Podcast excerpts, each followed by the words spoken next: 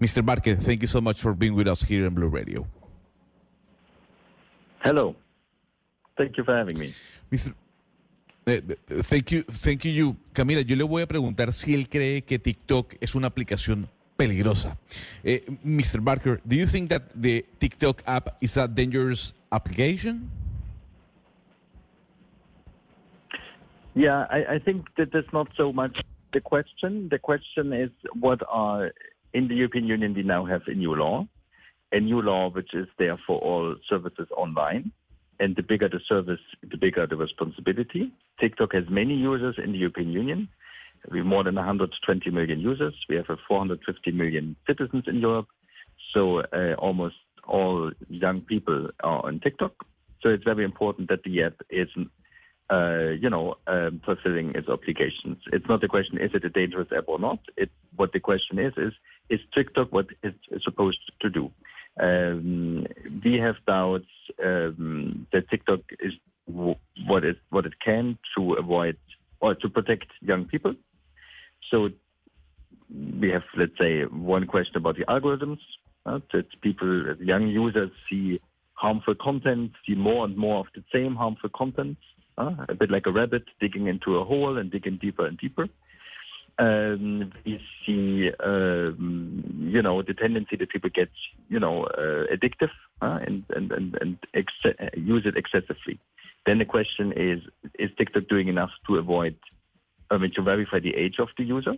That people below 13 are actually using this.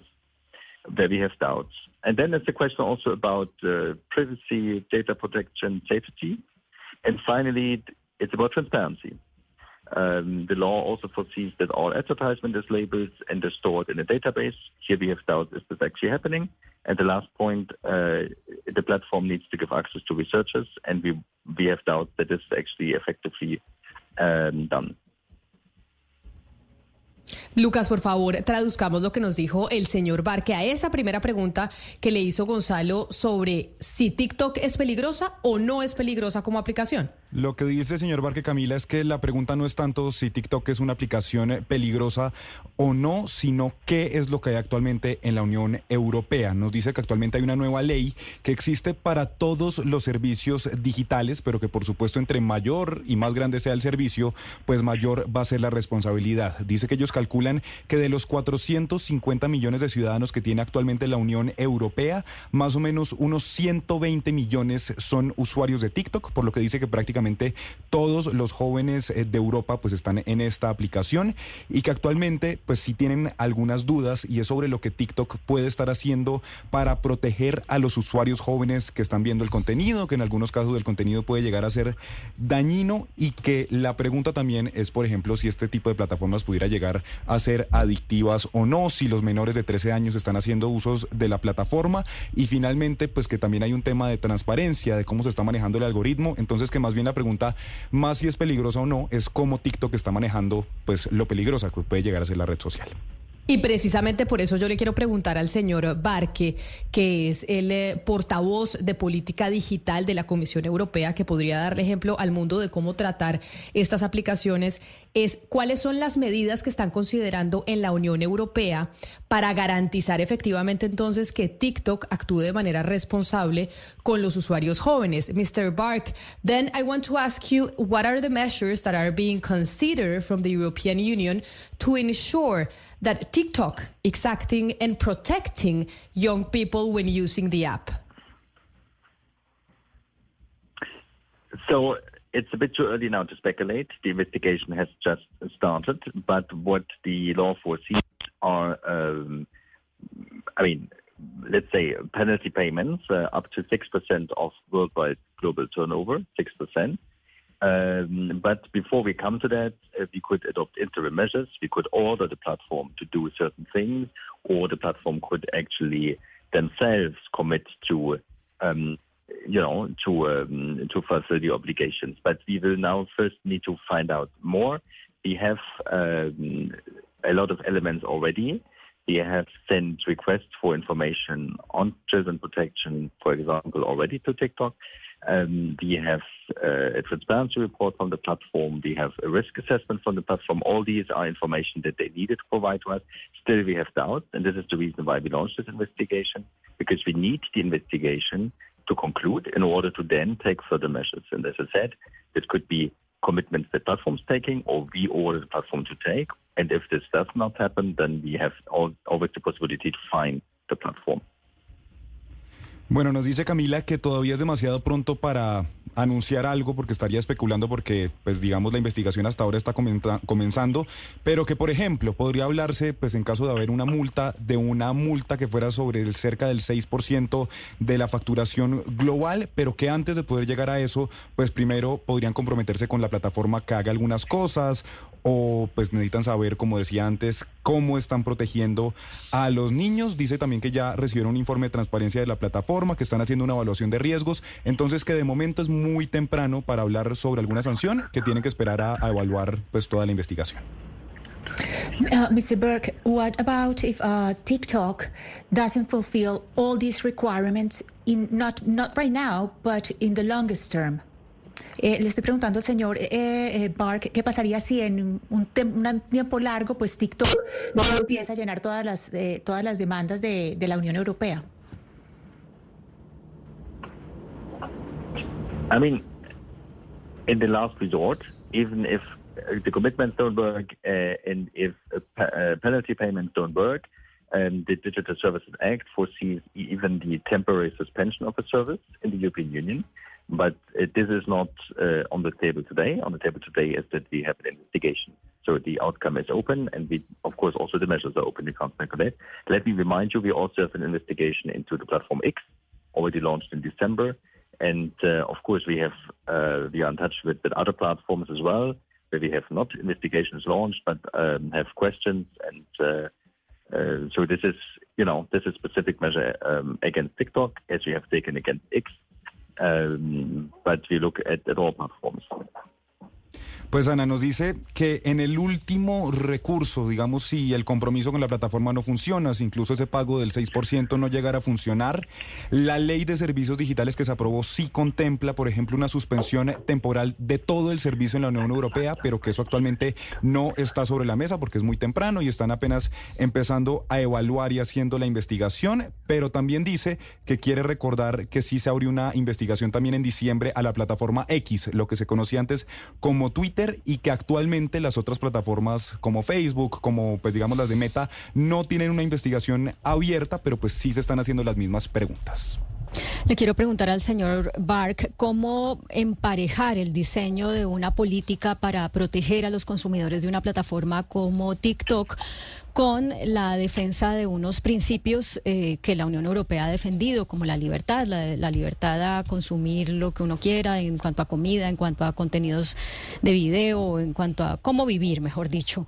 Eh, Mr. Burke, how to match the design of a policy to protect the users of an app like TikTok with a principle that the European Union has defended, so, such as freedom, freedom to define uh, what to eat, how to live, what to see, etc. Yes, it's very important uh, what you say. Um, the Digital Services Act balances the rights uh, of freedom of expression, for example, with uh, other rights. It's very important that uh, the freedom of expression is, of course, and the freedom of information um, is a very important um, uh, value that we that we cherish. But there's also the obligation to protect uh, minors um, on the platform. And there's also other obligations.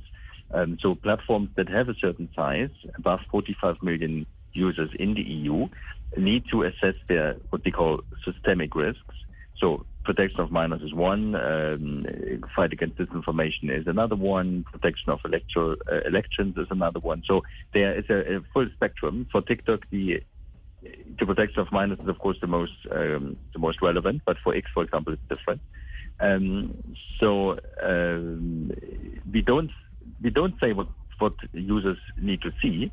What we want to make sure is that it's it's clear how old are the people on the platform, that they're not underage, um, that they that they're not, let's say, in a in a in a spiral of, of content, for example, on eating disorders, where they only see that same type of content uh, that then drives them into a problematic mental or physical states, behaviors, and so on. Um, so it's not about um, people can, of course, are free to see what they want, but it's also important that they are protected, that they find a way out, that they get alternatives, um, and so on. I give you one example. Uh, in the European Union now, uh, you have the right to opt out from, from profiling. So you can say, I don't want you to use my data. I want you to show me a random selection of content. Um, that could be one about you, uh, one one possibility. But here on TikTok, the idea is the platform needs to show what they want to do. It's not us telling the platform what they should do. It's the platform that says, okay, we see you have questions. We uh, will remedy these with these and these and these measures. But uh, so this is what we are now doing with the platform, with TikTok. Claudia nos dice que es muy importante eso que usted dice y que precisamente la ley de servicios digitales que fue aprobada hace poco equilibra esos derechos, por ejemplo, como la libertad de expresión, con los otros derechos. Y dice que por supuesto es muy importante que la libertad de expresión esté presente, pero que también es muy importante proteger a los menores y que también hay otras obligaciones. Dice entonces, por ejemplo, que las plataformas que tienen un tamaño importante, por ejemplo, que son usadas por alrededor de más de 40 millones de usuarios en la Unión Europea, tienen que evaluar lo que se llaman los riesgos sistémicos. Por ejemplo, una es la protección contra los eh, a los menores, otra es la protección contra la desinformación y lo que ellos quieren es sobre todo que haya transparencia, que por ejemplo no estén cayendo los menores en algo que dice es una espiral de contenido, que por ejemplo empiecen a ver contenido sobre algún trastorno alimenticio en específico y luego empiecen a scrollear en la plataforma y sea eso únicamente lo que están viendo. Por ejemplo, también dice que es importante que si alguien dice que no quiero que uses mis datos, pues que por ejemplo las plataformas puedan tomar en cuenta esa petición. Claro, Lucas, hay algo que yo no he podido entender. Él ya nos dijo que iniciaron una investigación que quieren determinar si TikTok realmente es una aplicación peligrosa o no para los jóvenes, si es adictiva, pero eso cómo lo van a hacer, cómo se va a determinar eso. Mr. Bark, eh, I, you already told us that the European Union started an investigation on whether TikTok is going to be harmful or is a harmful app for young people. But I want to know how are you going to determine if the algorithm is designed in a way that might be addictive and potentially harmful for kids and for young people? How will you be able to know that? Yes. Um, two, two replies to this. First is we have um, Center for Algorithmic Transparency. Um, they are algorithmic uh, experts, uh, researchers, uh, 30 of them, uh, who work on this. Uh, they only not only work on TikTok, but they work on other platforms as well. Um, so we have expertise in house to look at this. Um, this is one element. The other element is that uh, we have a law, a law that prescribes the obligations for the platform, the obligation to protect minors. Um, so if you look at the decision that we sent to TikTok and also uh, the communication that we issued, we clearly, clearly say which articles of the law we, we look into. So it's not um, a cloudy concept of, of addiction of onto algorithms. It's very clearly defined what a platform needs to do. Here it's about mitigation of risk. A platform needs to say, my platform has a certain risk, for example, that teenagers get a, a wrong perception of their own body, of eating, of uh, of sexuality, of, of these kind of topics that are important for the development, for mental or physical health. Um, and these risks need to be mitigated. Another platform will say, this is not what I have as a risk, I have other risks. Um, but each platform needs to, of the big ones, about 45 million users in Europe, need to assess and mitigate their own specific risks. And here with TikTok, it's about the protection of minors.